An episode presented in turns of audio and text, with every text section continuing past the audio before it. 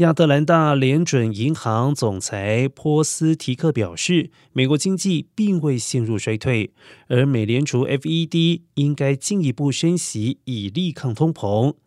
明尼亚波利斯联准银行总裁卡斯哈里也说。市场误以为 FED 将会很快在升息上缩手，距离 FED 下次召开会议还有两个月。这段期间将公布更多数据，将给予央行很好的升息路径指引。而据了解，FED 预定九月二十号到二十一号举行行政